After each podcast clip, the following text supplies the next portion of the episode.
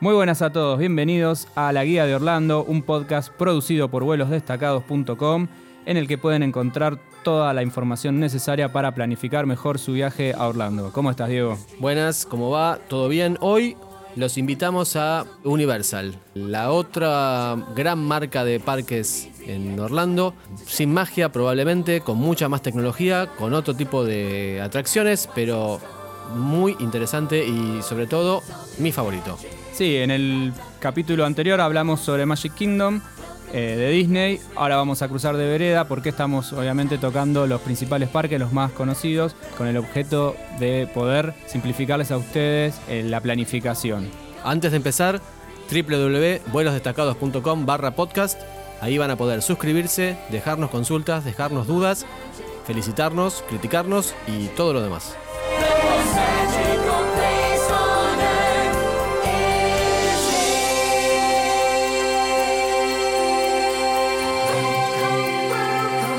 Diego, si pensaras en Universal, puntualmente Universal Studios, ¿para quién sería ese parque? ¿Para qué tipo de público? De la misma forma que Disney, eh, Universal piensa sus parques para toda la familia, para todos los públicos. Hombres y mujeres por igual. Sin duda que hay un tipo de juego mucho menos atractivo para los más chiquititos quizás. Esos están más relacionados con Disney, con la magia Disney, las princesas. Nada de eso vamos a encontrar en Universal.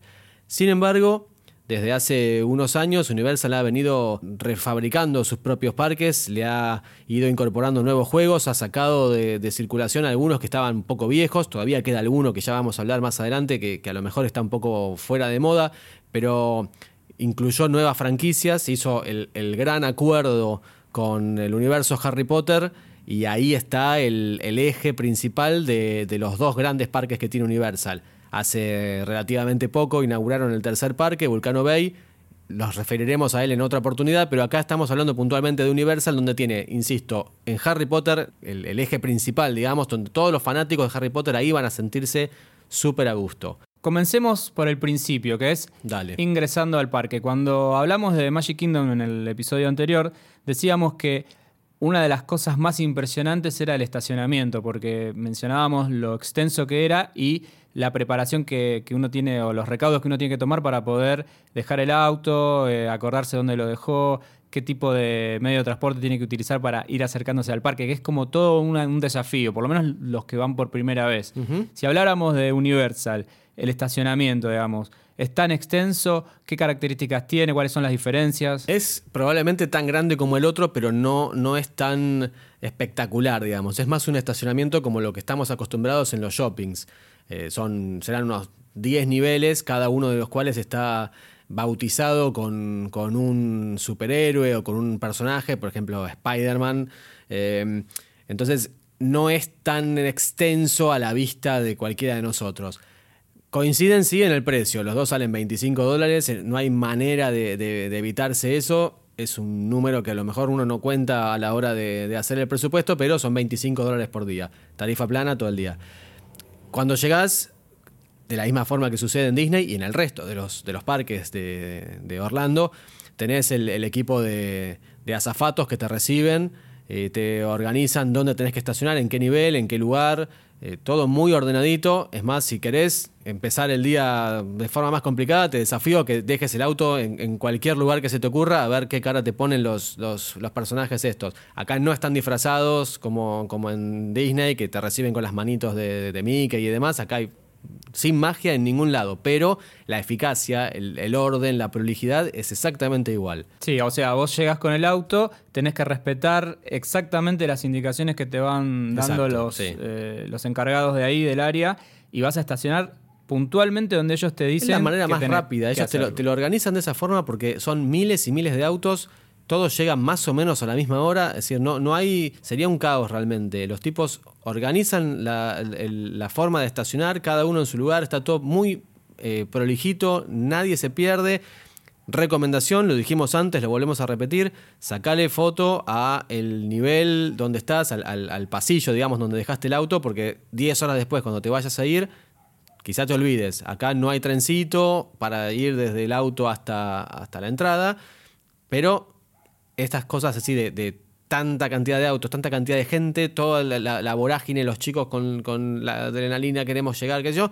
Si te llegas a olvidar en qué piso estuviste y en qué personaje, en qué pasillo. Puede ser una pesadilla. Y después vas a andar recorriendo todo el parque y buscando tu auto. Yo me acuerdo que las características que tiene, por lo menos la primera vez que lo vi, fue como, como si fuese de un shopping el estacionamiento, pero multiplicado por, por 20, porque son, son varios pisos. Serán 10 pisos. Sí, techados recontra, hiper, mega este, armado como para que no te pierdas, por lo menos en el, en el, en el viaje entre el auto y el, y el parque.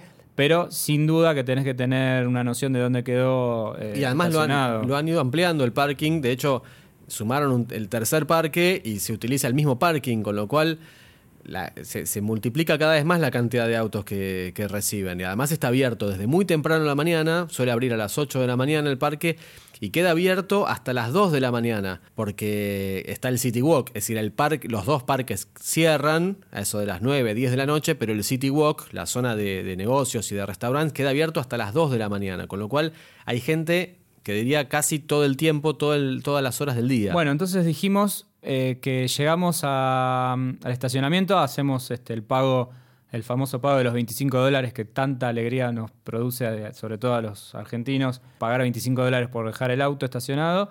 Logramos eh, estacionarlo donde nos indica el personal este, de jerarquía en esa zona y nos disponemos a llegar al parque. ¿Qué sucede en ese momento? Digamos, ¿Qué instancia tenemos que recorrer una vez que dejamos el auto y vamos hacia el parque? Desde que dejas el auto hasta que entraste al parque vas a tener más o menos media hora de, demora. Vos dejás el auto, eh, no tenés trencito como te decía, pero sí tenés varias escaleras mecánicas para bajar, después tenés unas cintas transportadoras que, vos te, parás ahí y te llevan eh, de una punta a la otra porque es muchísima la distancia que vas a tener que recorrer. Después tenés una zona de control de seguridad donde te revisan los bolsos, detectores de metales, etcétera, etcétera. Y Luego volvés a cruzar caminando toda una parte del City Walk, llegás a el, lago donde está la famosa, el famoso globo terráqueo de, Universal. Y ahí tenés la entrada puntualmente al parque, donde tenés otra cola para pasar los molinetes y ahí presentás la entrada y demás. Yo les hago una recomendación. En el momento que están haciendo la, la fila para el control de seguridad, que puede llegar a ser caótica, depende del momento en el que estén ingresando del día, porque a veces ahí es como una especie de embudo que se genera. Botella, sí. Vean eh, que hay unas pantallas detrás de los oficiales de seguridad con determinadas, este, determinados juegos como para que se distraigan mientras están haciendo la fila. De hecho, hay como, como una cámara que les toma a ustedes este, cuando están ingresando y ponen como unos personajes que, que vuelan ahí. Todo es como muy divertido, como menos para, si van con chicos, para empezar a, empaparse del clima, digamos, que es, donde, que es lo que ellos eh, mejor hacen, que es mezclar la tecnología con personajes de, sus películas. Bueno, entonces, pensando en, Universal, en su extensión, si lo pensáramos, eh, lo comparásemos Universal con Magic Kingdom, ¿es tan grande? ¿Te lleva realmente todo el día a recorrerlo como Magic? No, no es tan grande, pero sí te lleva todo el día. Vas a tener, si vos querés recorrer todas las atracciones o disfrutar de todas las atracciones, si le querés sumar eh, un poco de descanso, la comida, eh, si vos vas a querer ver los espectáculos que hay más allá de, las, de los juegos en sí mismo, no tengas dudas que vas a estar todo el día. Es más, una, una primerísima recomendación que te diría es tratar de llegar al momento que abre el parque o media hora antes, así estás entrando al parque, sos de los primeros en llegar, porque suele haber mucha gente, suele haber atracciones de, de mucha demora, Caso Minions, caso Harry Potter, también depende un poco de la época del año, y te va a llevar todo el día. Y si además de eso, después le querés sumar una recorrida por el City Walk, que es un paseo de compras, un, paseo de, restaurantes, donde además hay teatros, está el Blue Group, por ejemplo, si le vas a sumar eso, a lo mejor llegaste a las 9 de la mañana y te fuiste a las 12 de la noche. Sí, te va a llevar todo el día, sin dudas. Pero vale la pena, realmente es muy lindo el, paseo que se hace hasta que ingresas al parque. Yo ya te dije que es mi parque favorito. Es muy lindo, yo se los recomiendo, de verdad, me parece algo imperdible si van a Orlando. A ver, de las opciones que tienen, por lo menos la más famosa que tiene Universal es la de Park to Park, porque recordemos que Universal Studios se encuentra justo al lado de Island of Adventure, que es el segundo parque principal, digamos, de atracciones del complejo de Universal. Están uno al lado del otro y ellos te ofrecen la opción Park to Park. ¿En qué consiste? ¿Vale la pena? El Park to Park es eh, un ticket que vos comprás que con la misma entrada podés entrar a los dos parques el mismo día. La realidad es que yo creo que no te conviene porque vas a terminar haciendo tres o cuatro juegos de uno y tres o cuatro juegos del otro y te vas a perder lo más interesante que tiene, que es poder recorrer, descubrir un montón de atracciones que tiene y un montón de shows que tiene que a lo mejor no, no son las atracciones principales. Ya hicimos eh, un episodio anteriormente donde hablábamos de, del Park to Park. Eh, te invito a que lo escuches. Te dejamos el link por las dudas en las notas del programa, si es que todavía no, no lo escuchaste. Para resumir un poco lo que hablamos en aquella oportunidad, yo creo que hay únicamente tres razones por las cuales te conviene el Park to Park. Solamente esas tres razones. Mira, primero, si te quedan muy pocos días disponibles como para dedicarle, ok, a lo mejor te compras un Park to Park, vas un rato a Universal Studios, un rato a Island of Adventure y tenés lo mejor de los dos y bueno, algo es algo, digamos, ¿no? No, no, no, es que la vas a pasar de la mejor manera porque vas a andar corriendo, vas a estar desperdiciando un montón de, juegos o dejando de hacerlos para ir al otro, pero antes que perdértelo quizá tenga sentido. La segunda opción es estrictamente económica. Te sale más barato comprarte el Park to Park que comprar una entrada para cada uno de los parques. Entonces, si tu objetivo es ahorrar un poco, ok, sabiendo que también vas a resignar atracciones o juegos. Y la tercera es únicamente para los hiper recontra super archifanáticos de Harry Potter. ¿Por qué? Porque hay una atracción que es el Howard Express, es el, tren de, la película de Harry Potter que une los dos parques. Es decir, vos vas de Island of Adventure a Universal Studios o viceversa a través de este Howard Express, que es una atracción en sí misma que no deja de ser un medio de transporte que te lleva de un lado a otro, pero está todo decorado como el tren y es un, show medianamente este, interactivo, llamarle con unas pantallas que vos te vas este, involucrando dentro de la película. No hay forma de hacer esta atracción si no es comprando el Park to Park. Bien, en Magic Kingdom vimos que tenía un show de apertura que con los años se fue modificando debido a la cantidad de gente que, que ingresaba al parque a esa hora y un show de cierre que es posiblemente uno de los shows más famosos del mundo, el famoso cierre de fuegos artificiales. ¿En Universal hay shows de apertura y de cierre? ¿Cómo serían? No, no hay show de apertura. Y sí hay de cierre, que hace relativamente poco, hasta el 2017, existía Cinematic. Luego lo cancelaron. Era un show que proyectaban cortos y un, remix de películas famosísimas, era un homenaje a los 100 años del cine, lo proyectaban en, la zona del lago sobre una especie de paredes, llamémosle, de, agua, porque había una especie de fuente que tiraba agua para arriba, generaba una pared y ahí proyectaban las películas. Sí, era como, o sea, salvando las distancias porque la temática era distinto, pero era muy similar al cierre que hay en Epcot. Exactamente. Que es toda la gente alrededor del lago viendo cómo se proyectan imágenes y luces y fuegos artificiales. Solo que en este caso era obviamente de personajes del cine de Universal. Personalmente no me resultaba gran cosa, te, voy a ser sincero. Para mí era de lo peor que tenía eh, el, el parque a fines del 2017 lo cancelaron y anunciaron un nuevo cierre que van a estrenar en el, en el verano del 2018. Hablo del verano del hemisferio norte, es decir, probablemente julio-agosto. Así que al momento que estamos grabando este episodio todavía no se estrenó, así que no tenemos demasiada información para, para comentarles. En algún momento lo, podremos este, ampliar. Hasta ahora es toda expectativa. Lo que sí tenés si seguimos haciendo paralelismos entre Disney y Universal, lo que sí tenés son parades. En el caso de Universal se llama Superstar Parade, que es similar, digamos, en, el concepto de, que es unas carrozas coloridas que cruzan el parque, te diría, de punta a punta, con personajes para ir este, divirtiendo a los chicos y, que los chicos se saquen fotos y demás. Los personajes que participan en, este Super Superstar Parade de, Universal son los de mi villano favorito, está Bob Esponja y hay varios personajes del canal Nickelodeon. Suele ser a eso de las 4 o 5 de la tarde, hay que chequear los, horarios siempre en la aplicación de, Universal o en la página web de, de Universal. Hago una salvedad. Si lo comparamos con los que son los desfiles de Disney, yo creo que ahí sí hay una gran diferencia. Más allá de que son personajes en una carroza, la onda que le ponen los personajes, las canciones. Ahí, mm, la verdad que si tengo que compararlos, creo que Disney les pasa este, tocando bocina. Es realmente muy grande la diferencia. Es posible que sea Coca y Pepsi esto, River Boca.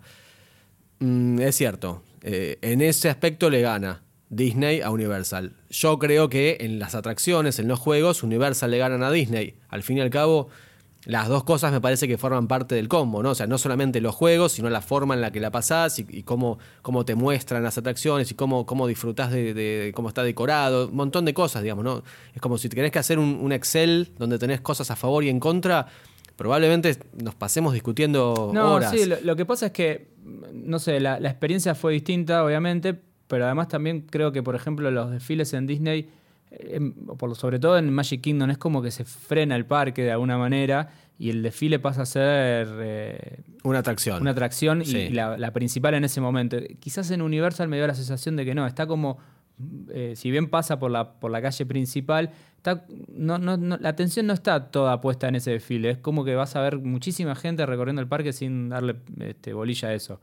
El que sí me parece muy bueno, por lo menos a mí me gustó mucho, es el, los que se dan en, el mes de febrero por el carnaval. Mardi Gras. Mardi Gras. Ese a mí me gustó muchísimo, me pareció mucho más este, power, con mucha más este, onda. En realidad Mardi Gras es, un evento, no es un desfile. a ver, sí es un desfile, pero el desfile forma parte de toda una concepción, digamos, todo el parque se pone en función de Mardi Gras. Mardi Gras es el, es el, carnaval, suele ser en febrero o quizás algunos, la última semana de enero, suele durar todo el mes probablemente. Y lo que a mí me pasó es que de alguna forma cerraban ciertas zonas de los, del parque, en la plaza o el parque ese que está delante de, Rocket, una de las, de las eh, montañas rusas más famosas, ya ahora entraremos en detalles más, más adelante. Esa zona estaba como clausurada porque pusieron ahí un escenario como al, mejor nivel de, un show grosso. Quizás yo recuerdo, eh, no, no, conocía quiénes eran los que estaban cantando ese día, eran cuatro chicas, una especie de bandana del primer mundo, pero mis hijos estaban locos porque tocaban ellas ahí, estaban cantando y se pasaron dos horas en, un show. Es como haber pagado la entrada al Lollapalooza, digamos, una cosa así, a ese nivel de, gente grosa, de artistas grosos, que uno no conoce por una cuestión de edad. Pero bueno, estaba todo el, todo el parque estaba eh, centralizado ahí, era un show de, no sé, 20.000 personas es como una cosa que se le agrega, digamos, a, lo que vos ya estás comprando a la hora de entrar a Universal. Todas las atracciones, todos los, restaurantes, toda la, decoración y además un super show de primer nivel. Sí, podríamos decir que, a ver, para conciliar y que no sea, porque a mí en realidad, si tengo que ser sincero, creo que Universal es, eh, Studios es el parque que más me gusta.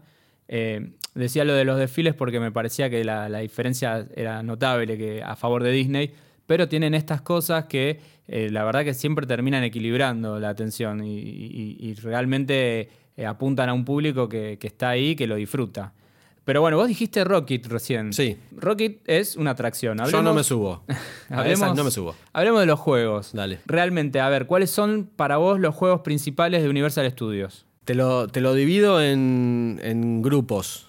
Juegos de vértigo, de adrenalina, Rocket es una montaña rusa. Mi favorita, lejos. La que más me gusta. La que jamás me subiría. Montaña rusa que tiene un, ascenso súper empinado, diría que subís en 90 grados, llegás arriba y te suelta y fíjate qué haces.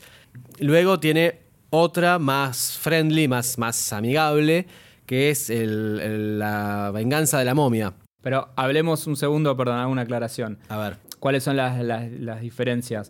Rocket es la típica montaña rusa, pero agregada a música, o sea, perdón, le agregás un componente que es el musical, donde vos podés elegir con cuál canción vas a sufrir. Claro, con qué, canción vos sufrís todo ese viaje. Bien. Tiene la típica, como vos decís, eh, subida empinada y después empieza a bajar este, rápidamente y vas escuchando la canción y gritando y maldiciendo a todo el mundo que está ahí viéndote. La de la momia tiene que ver con la película, o sea, tiene como un contenido eh, referencial a la película y tiene una particularidad que es este, todo cerrada. Es adentro, claro, adentro de todo un, edificio, tiene algunas zonas oscuras y vos vas. A ver, tiene, tiene mucho de, simulador también, no es no, es una, no sé si es una montaña rusa. Eh, es un juego de adrenalina, sí, porque vas rápido, te tira para abajo, te tira para arriba, vas hacia atrás en algún momento. No, no estás de cabeza. Mi hija siempre hace la, división de. Estar o no estar de cabeza. Claro, o sea, si te pone de cabeza, para mi hija es el límite. No está mal. Pero también interactúas con. En la momia, interactúas con, con pantallas, con una zona de fuego y demás. Y además algo que me parece súper interesante, que no solamente lo hace Universal, también lo hace, lo hace Disney, es cuando vos estás en la cola, haciendo la espera para, para ingresar, vas atravesando distintos eh, salones o distintos, este, distintos lugares, digamos, que, todos están decorados con la, temática relacionada al juego. En este caso, el de la momia, vos vas pasando como si fuera por distintas eh, salas de adentro de una pirámide. esta parte está buenísima, vamos, donde la espera no es tan complicada, digamos, porque tenés un montón de cosas para ver. Es más, uno de los grandes problemas o de las grandes contras, o la única contra que tiene hacer eh, la cola express es que te salteas toda esa parte, es decir, no conoces todos esos, estos salones intermedios que, te van contando preparando para, el, desafío. El juego en sí mismo, como siempre, dura un minuto, dos minutos, ¿cuánto puede durar? No, no más que eso, pero a lo mejor vos estás media hora esperando. Entonces, hay que inventar formas de entretenimiento que te mantengan contentos y con alegría, porque si no es realmente es un embole esperar media hora para estar dos minutos. Y hablando de formas copadas de esperar, te llevo a otro de ah, los, de los grandes juegos que tiene este parque. Ya no es una montaña rusa, es un simulador. Si bien adivino, te, cuál te, sacude un poco, pero, pero no es un, un, juego de vértigo ni de adrenalina. Hablo del juego de los Simpsons. Ahí tenés una cola a lo mejor muy extensa, a lo mejor estás 40 minutos esperando, pero tenés televisores cada, no sé, 10 metros y ahí te proyectan capítulos de Los Simpson y no solamente eso, sino que además te proyectan capítulos de Los Simpson que fueron especialmente creados para esa cola y que si vos no estás en esa cola, no los ves. Es cierto, están en inglés. Es como una de las grandes contras que puede llegar a, uno puede llegar a encontrarla esto. Si sabes inglés, si te gustan los Simpson, esa cola la vas a querer hacer, te vas a querer seguir esperando, no, no vas a querer entrar, porque son episodios exclusivos para la cola. Y en este, en, este grupo, digamos, de simuladores, además de los Simpsons, te incluyo Transformers, que es relativamente nuevo, digamos, que es así también con la misma idea de que vos te subís a un carrito y, vas paseándote entre distintos momentos de, la película y de batallas y de luchas entre, entre estos super robots tenés dos juegos de los más nuevos, que es el de Jimmy Fallon, este superestrella presentador de, los Oscars, entre otras cosas. Pero Con el que recorres Nueva York, si no me equivoco. Que vos te subís una, claro, y vas este, arriba de un auto y vas recorriendo las calles de Nueva York, donde el tipo hace su, show hiper conocido. Tenés Rápido y Furioso, que es una, evidentemente es una saga muy vendedora. Yo creo que no, no está a la altura de los otros títulos, pero bueno, ya estamos hablando de cuestiones personales, donde también es un, simulador, vos te subís a una especie de micro y vas este, pasando por distintas situaciones relacionadas con las películas, con persecuciones policiales y qué sé yo, hay actores en vivo también ahí, y el gran simulador, la, super mega estrella de, este, de este parque, que es el juego de Harry Potter que se llama Escape from the Gringotts. ¿Por ¿Por qué digo esto? Porque hay otro juego muy grosso también de Harry Potter en el otro Universal, es decir, en Island of Adventure. Los tipos pusieron una atracción Harry Potter. claro, ellos pusieron una en cada uno de los dos juegos como para que la, atención y el atractivo estuviera, estuviera separado. El escape de los Gringotts es probablemente el mejor de los juegos que tienen ellos. Cuando se estrenó tuvo esperas de dos hasta tres horas. Se fue como un, un super éxito y eso creo que fue lo que terminó de reposicionar eh, a, Island of Adventure y a Universal Studios como sin dudas a la altura de, Disney, que antes siempre había sido considerado como, como parques menores. Y después hay otro tipo de, atractivos, de, atracciones en realidad, como por ejemplo el de Shrek 4D, eh, que es un, cine, vos te sentás en el cine, como cualquier cine que uno conoce, tenés una proyección 3D que le van sumando la cuarta dimensión que, ellos le llaman. Y es que se te mueve el piso, te tiran agua, te tiran viento, y de acuerdo a las situaciones que vos vas viendo en, la película. No quisiera spoilear demasiado, es muy divertido, los chicos la pasan bárbaro y si bien tiene algunas cuestiones en inglés, eh, es perfectamente comprensible y, la vas a... Sí, el idioma nunca es un problema. El, humor en este aspecto está mucho, muy relacionado con los gags, sobre todo los chicos que, que a lo mejor no entienden inglés, pero entienden el código de los dibujitos animados, han visto la película, lo van a comprender perfectamente y es, muy divertido el, show de, Shrek 4D. Además tenés otros, otras atracciones que personalmente creo que habría que dejar para el final, eh, en el caso de que no te den los tiempos. Tenés una que no mencionaste, que yo banco a los personajes, pero es muy complicado ese juego a hacer fila. Siempre está lleno de gente, que es el de los Minions. Tenés razón, no dije el de los Minions, es un simulador. Sí, es un simulador. Casi un simulador. Es un simulador, está exactamente enfrente del de Shrek.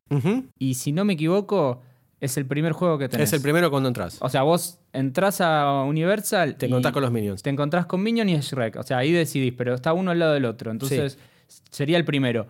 Por ser el primero, por ser los Minions, por ser un simulador, es una combinación explosiva en cuanto a demora. Siempre es el que más demora tiene. Es, como, es como una, por lo menos de las veces, yo he ido muchas veces a ese parque.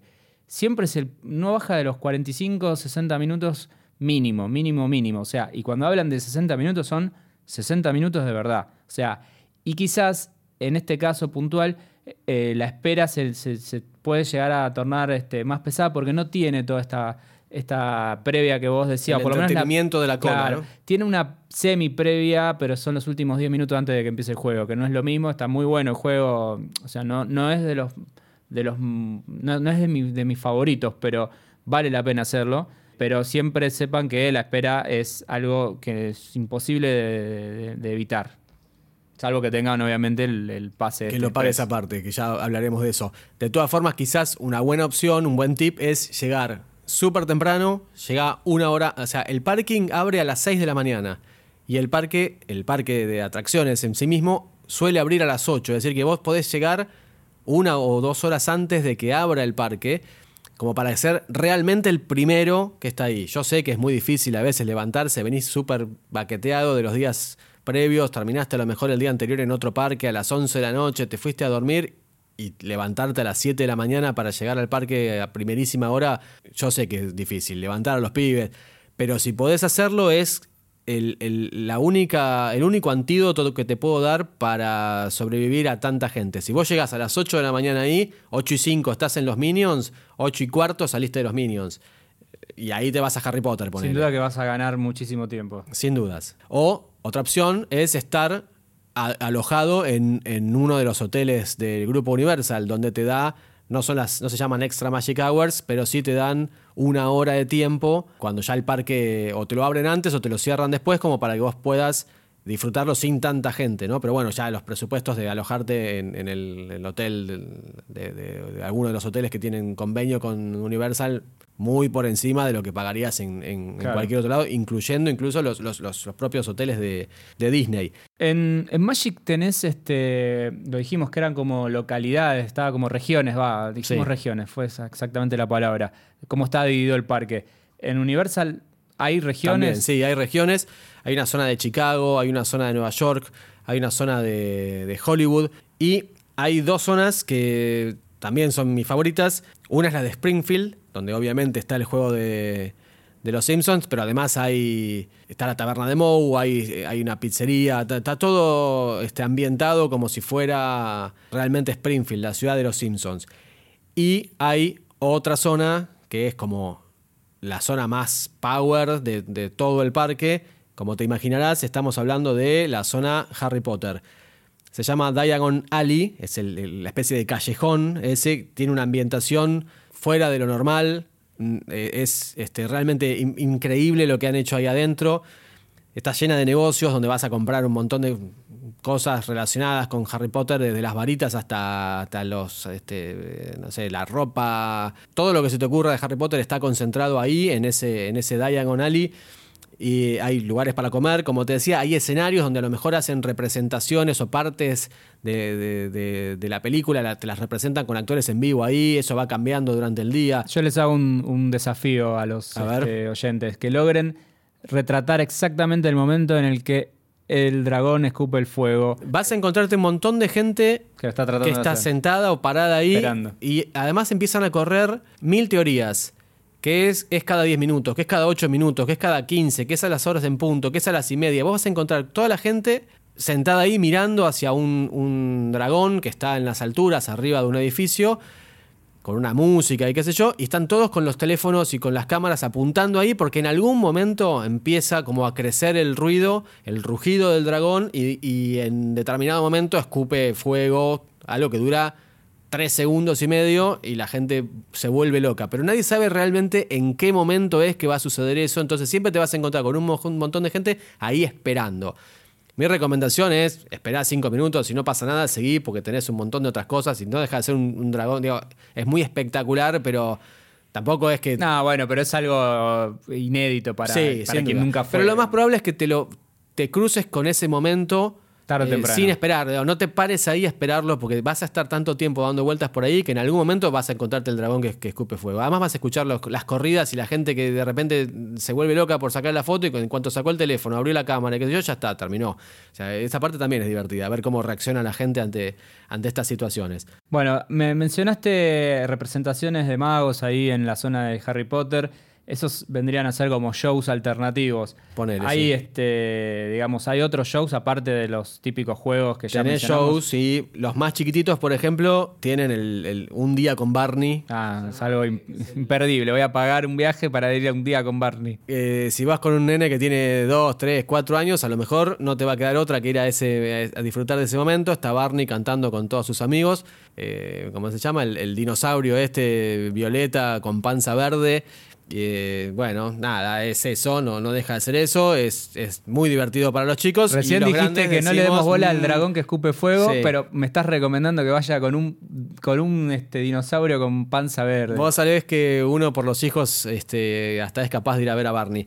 Para gente más grande, a lo mejor que le gusta más la música y qué sé yo, te puedo recomendar a los, los Blues Brothers que son dos tipos, dos músicos disfrazados como esta ya famosa película que, tocan blues por las calles de Chicago, están obviamente en un escenario que está montado en la zona conocida como Chicago.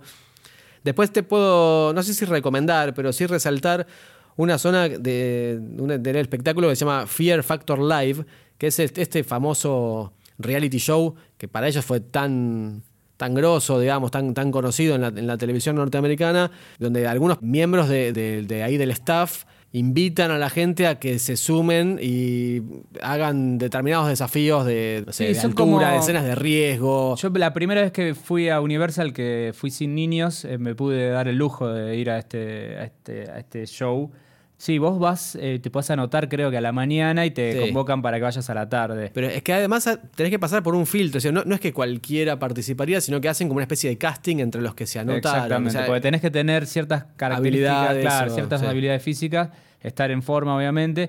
Y después, bueno, empezás a hacer las pruebas estas este, que son... Como público podés ir, eh, obviamente, sin tener que pasar por, por ninguna prueba. Eso sí, si no entendés inglés, te vas a perder buena parte de. Porque no deja de ser, digamos, como la, simulación de, un programa de televisión. Sí, porque tenés el, conductor que pregunta, le pregunta cosas, bueno, que uno se imagina, claro, uno se imagina lo que le puede llegar a preguntar, tenés miedo, hiciste esto antes, pero en realidad son conversaciones en inglés que tampoco es que lo escuchamos muy, muy bien. Pensemos que estamos este, en unas gradas con, no sé, 500, 600 personas más y por ahí no es, la verdad, el mejor programa vale la pena ir si les interesa realmente ver algo distinto, pero tampoco es que es algo que vamos a recomendar por sobre las demás atracciones. ¿no? Es un, show que se repite varias veces durante el día. Tiene horarios fijos, entonces podés o, lo revisás en la entrada, cuando recién entras ahí tenés una cartelera, digamos, donde te anuncian los horarios, o en la página web ese mismo día, o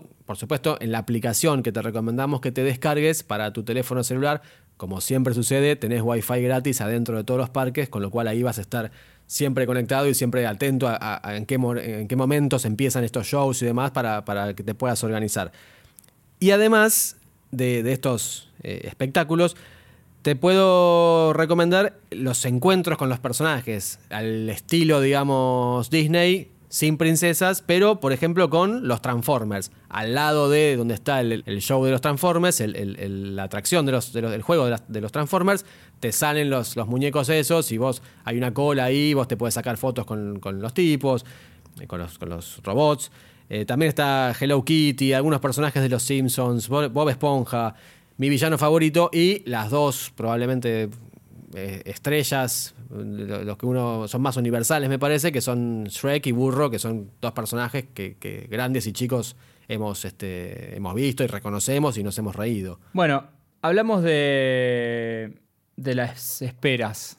Yo tiré abajo el juego de los Minions por las esperas, porque bueno, ya creo que para quienes vienen escuchando este ciclo de de podcast que estamos armando, creo que dejé bien en claro lo poco tolerante que soy a las esperas. Y eso a mí me cuesta mucho. Cada vez lo estoy mejorando más, pero es difícil para mí. Pero vos sabés que cuando vas a Orlando tenés que llevar pantalones cortos, si vas en verano, protector solar, gorro, anteojos de sol y mucha, paciencia. Es decir, son, son como los ingredientes básicos que tenés que llevar. No, no hay Orlando sin, sin esperas. No, no hay manera de, de sobrepasar ese momento. Ahora, así como Disney te inventó los Fast Pass, que son eh, una forma, digamos, de, saltearte la cola para determinados juegos. Universal creó el Express Pass. Hemos hecho un episodio específicamente hablando de esto. Te recomiendo que lo escuches porque tiene sus yates, tiene sus vueltas, tiene sus secretos, tiene trucos para, para aprovechar mejor. Acá es muy fácil de entender. El de Disney es más complicado de entender. Acá es mucho más simple. Pagás y accedes. Es decir, vos pagás ciento, el, precio de la entrada es de 120 y tantos dólares al parque. Bueno, vos pagás 80 dólares, 90 dólares extra por día y tenés acceso a una cola VIP donde vos pasás sin prácticamente esperas. Es decir, vos en 5, 10 minutos como mucho estás adentro de el juego, por más que la cola de los mortales que no tienen esa disponibilidad para gastarse 90 dólares extra por día por persona, están a lo mejor 40 minutos esperando. Es una solución, sin duda. Contras, como te decía, a lo mejor no pasás por determinadas zonas que están buenísimas a disfrutar. Otra contra, lo que sale, sin duda, la, que es eh, determinante. ¿Tenés 90 dólares más por persona para pagar? ¿Sí o no? Eh, no, no hay demasiada vuelta. A favor, y vas a hacer todos los juegos a lo mejor en la mitad de tiempo de lo que haría una persona que no la compró. Sí, a veces este, depende la época en la que estés yendo, es una solución realmente. Puede llegar a ser eh, determinante. Yo fui en agosto, súper calor, temporada más que alta, y bueno, compramos. Y la verdad que la diferencia se nota muchísimo en cuanto a, al cansancio con el que terminás el día. Es más, nosotros llegamos al mediodía, ni siquiera llegamos a las 9, 10 de la mañana. Tranquilos, desayunamos, eh, fuimos. Claro, lo estás pagando de otra manera con dólares. A lo mejor en 5 horas hiciste el parque que normalmente la gente le demora 10 horas y a lo mejor ni siquiera terminó de hacer todas las, atracciones. A lo mejor descartó Minions porque tenía una hora y media de espera. Nada, no, eh, es, como, no te puedo recomendar. Sí, claro, te voy a decir, compralo, pero son 90 dólares más. estás, a veces, duplicando a lo mejor el, ingreso, ¿no? A veces bien planificado podés, este, podés evitar ese pago, digamos. Pero bueno, Vos recién mencionaste comprar el pase. Sí. Si hablamos de compras, pero no de pases, sino de las típicas compras que, por ejemplo, en Disney nos encontrábamos en, los locales. ¿Qué tipo de compras hay? ¿Hay en cada juego, en cada atracción de estas que, que mencionaste, hay un lugar específico para hacer compras? Como siempre, a la salida de cada juego no, no hay otra manera de salir del juego que no sea pasando por el shopping.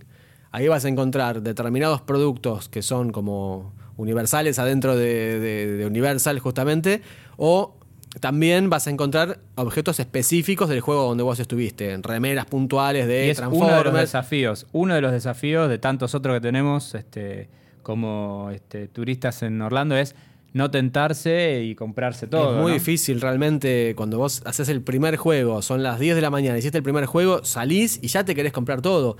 Y sabés que por delante vas a tener 7, 8 juegos más y eh, un llaverito te cuesta 10 dólares. Digo, vas a, realmente vas a comprar una cosa en cada juego donde estuviste. Ojo, el, presupuesto se, te va por lejos, ¿eh? Y los pibes saliendo a través del, Siempre shopping ese es muy difícil. ¿Cómo explicarle al pibe que.? No, es muy difícil. Es algo. Pero bueno, por eso creo que es un gran desafío. Pero vos dijiste que en cada juego hay un lugar para comprar. Sí. De todos estos que estábamos mencionando, de todos estos lugares específicos para comprar, ¿cuáles vos nos recomendás como imperdibles? Yo te recomiendo no, no los que están a la salida de los juegos, sino otros que están, digamos, eh, negocios que están eh, en, el parque mismo, ¿no?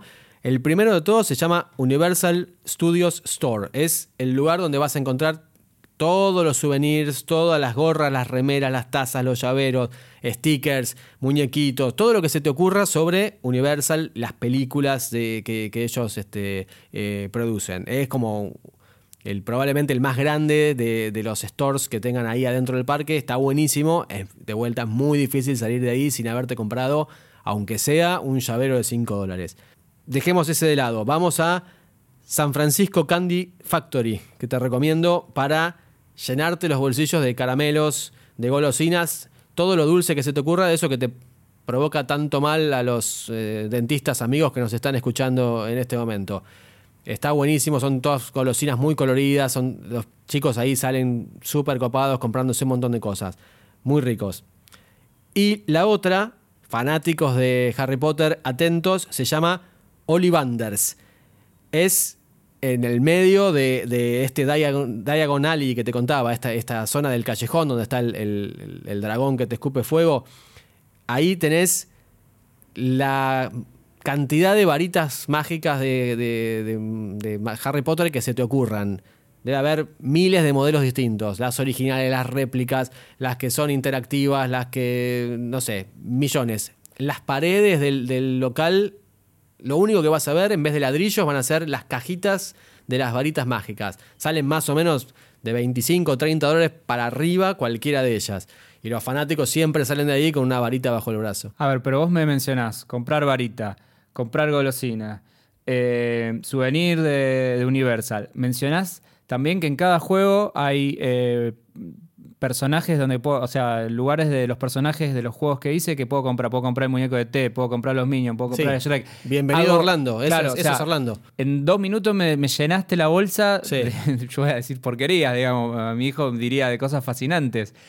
O sea, estoy recontra Pero es inversamente proporcional. Vos llenás la bolsa en la medida que se te va vaciando la billetera. Exactamente. Fíjate. Bueno, lleno la bolsa con todo eso y me faltan ocho horas recorriendo el parque. ¿Qué hago con eso? ¿Cuál es la solución que vos me aportás a esto? Eh, yo no te aporto nada. Esta gente ya pensó la manera de que vos puedas seguir comprando sin que te resulte eh, una incomodidad. Cuando vos haces la cola para comprar la famosa varita mágica, el, sticker de Barney, que yo seguro que vas a comprar para poner en el auto o en la bici, al chico que te atiende en la caja le decís, guardámelo, yo lo paso a buscar después. Este, esta metodología se llama Package Pickup. Es así de simple. Vos le decís, déjamelo en la puerta del parque que yo lo voy a retirar a la hora que me vaya, ocho horas después. Y los tipos tienen una logística interna, te piden un par de horas de, tiempo como para, organizar, para, que ellos puedan organizarse, pero vos cuando te estás yendo del parque a la noche, acordate, porque gastaste toda la guita, vas a dejarlo ahí, no, no tiene mucho sentido. En la salida del parque está este pickup que se llama el, negocio donde tenés que entrar, se llama It's a Wrap. Está al lado de los molinetes de la entrada. Vos llegás ahí con, con, tu, con tu código, digamos, que ellos te dan y te dan todos los paquetes que vos compraste a lo largo del día. Ahí te vas a dar cuenta realmente todo lo que gastaste. Es un servicio gratuito. Acordate si lo pedís al chico al momento que le das la tarjeta de crédito para, para pagar. Y si además estás alojado en un hotel del grupo Universal, en todo caso le decís en qué hotel y con qué nombre o con qué habitación y te lo mandan directamente al hotel para que vos no tengas ni que llevarlo en el auto cuando estás volviendo a tu casa. No te preocupes, si vos querés gastar, toda esta gente tiene toda la metodología y toda la, operatoria lista para que vos puedas seguir gastando sin inconvenientes. Muy bien, bueno, a ver, mencionamos atracciones, mencionamos estacionamiento, mencionamos compras. Ya sé a dónde vas. Shows. Ya me tengo hambre. Inevitablemente llegamos a lo mismo. ¿Qué lugares para comer vos me recomendás dentro de eh, este complejo de Universal? Siempre hacemos la salvedad de que podemos hacer el tupper con los sanguchitos en la mochila, no te zarpes en la cantidad de sanguchitos, pero si vos llevas uno o dos sanguchitos por persona, unas botellitas de agua mineral, adentro de la mochila no vas a tener ningún problema para ingresar. Dicho esto, que implica gastar a lo mejor 3 dólares por persona en vez de 20, dicho esto, te quiero dividir la cuestión alimenticia en dos grandes partes. Las que están adentro del Parque Universal y las que están en el City Walk. ¿Sí? El City Walk, recordemos, es este paseo de compras y de comidas que une los dos parques, Universal Studios y Island of Adventure. Haremos, te vuelvo a repetir, haremos un, episodio sobre City Walk porque vale la pena por la cantidad de cosas que tiene. En el City Walk tengo tres o cuatro cositas para recomendarte. Presupuesto, mm, mitad de tabla para arriba, es decir, pensá en veintipico de dólares mínimo por cada persona. Primero, Bubba Gump. Me han llevado ahí varias veces a comer. Está especializado en camarones y comidas de mar, sándwiches de camarones y toda esa historia. Está ambientada como la famosísima película Forrest Gump. Está muy bien el lugar. Es un poco caro para mi gusto. A lo mejor gastás cerca de 35 dólares entre el tax, la propina, la coca y demás. Te gastás 30 y pico de dólares por persona. Otro, el archi conocido Hard Rock Café, no hace falta demasiado para, presentar esto, digamos, es una franquicia mundial, ahí está el Hard Rock Café. Y si no van a comer, pasen por ahí, que es hermosa esa zona, a mí me encantó. Está buenísima esa zona, tenés un montón de, fotos para sacarte, un montón de guitarras y de camperas, un montón de cosas, para, de objetos que están colgados ahí para, para, ver. Otro que te recomiendo para los que nos gustan los, dulces, las tortas y demás, se llama The Toothsome Chocolate Emporium. Es un edificio que parece una fábrica y es una especie de fábrica de chocolate. Es eh, un, restaurante full, es decir, no solamente de postres. Tenés hamburguesas, tenés steaks, tenés un montón de cosas, pero lo más destacado, obviamente, son los grandes postres de chocolate que te podés clavar ahí después de haber recorrido todo el día.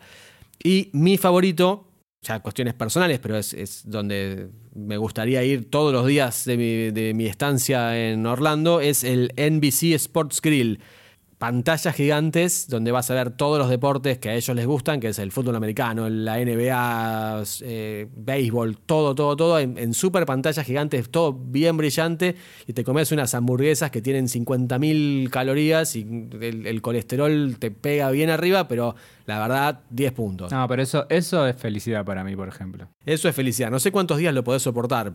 Digo, tu cuerpo, pero. La felicidad misma. Bueno, no sé, pero si me vas a llevar a los Minions una hora y media de cola, dame una hamburguesa de esas, digamos, como mínimo. Perfecto. Eso es en el City Walk. Ahora, si querés comer adentro, o para almorzar, o para clavarte un snack mientras estás en, en la recorrida, tengo un par de tips para darte. Primero, Beverly Hills Boulangerie. Es una panadería, ni más ni menos ahí puedes desayunar o te clavas un snack para la merienda, unos sanguchitos divinos, unas medialunas, 10 puntos, este, todo ambientado como, como si fuera medio francesito, medio, medio cheto de Beverly Hills, está buenísimo. Si te gustan sándwiches, hamburguesas, ensaladas, tenés, steaks y mucha cerveza, te recomiendo el Finnegans, que es un, un pub irlandés. Está buenísimo, muy bien ambientado los precios son un poquitito más altos también. Y si hablamos de cerveza, y además sos fanático de los Simpsons, inevitablemente la taberna de Moe. Ahí te dan una cerveza, que por supuesto es una DAF, está ubicado en la zona de Springfield y te vas a sentir como mero en muy pocos segundos. a mí me encanta. Ese, lugar de la taberna de Moe me parece muy, eh, para todos los que fuimos fanáticos o somos fanáticos de los Simpsons, sin duda que es un imperdible. Bueno, si hiciéramos, ya hablamos casi de todo, si hiciéramos un resumen entonces, podríamos hacer un ping-pong eh, entre vos y yo de las notas que ya tomamos este, sobre, sobre Universal para que puedan hacer un repaso. Dale, empezá vos. Ok, salvo casos puntuales, Universal Studios te va a llevar todo el día, al igual que cualquier otro parque de Disney. Hay muchas opciones para comprar souvenirs, para comer, aunque los precios son un poco elevados. Te recordamos llegar temprano para evitar grandes amontonamientos y sobre todo en las atracciones principales. La gran estrella del parque probablemente sean los simuladores. Ahí tenés los Simpsons, Transformers, los Minions, Rápido y Furioso y Jimmy Fallon. Hablamos de magia, hablamos de varitas, hablamos de un dragón que escupe fuego y sin duda que la parte más atractiva y la más congestionada en Universal Studios es Diagon Alley, que es la dedicada a Harry Potter. Ahí mismo en Diagon Alley está Escape from the Gringotts, la gran atracción de Harry Potter, yo creo el mejor juego de todo el parque. Y si el presupuesto lo permite, este es un consejo de vuelosdestacados.com. Si podés, quédate a la salida a comer con tu familia en el City Walk. Bien, nos hemos demorado probablemente más de la cuenta en esta recorrida por Universal Studios. Seguiremos recorriendo otros parques, no sé cuál será el del próximo episodio, pero quédate en sintonía porque iremos probablemente para el lado de Disney y seguiremos luego con otros Universal porque es la mejor manera que tenemos para darte para que puedas planificar tu viaje a Orlando y pases las mejores vacaciones. Muchas gracias por estar eh, del otro lado. Y bueno, ¿qué, ¿qué hacemos entonces? ¿Nos vemos dónde? Nos vemos en Universal.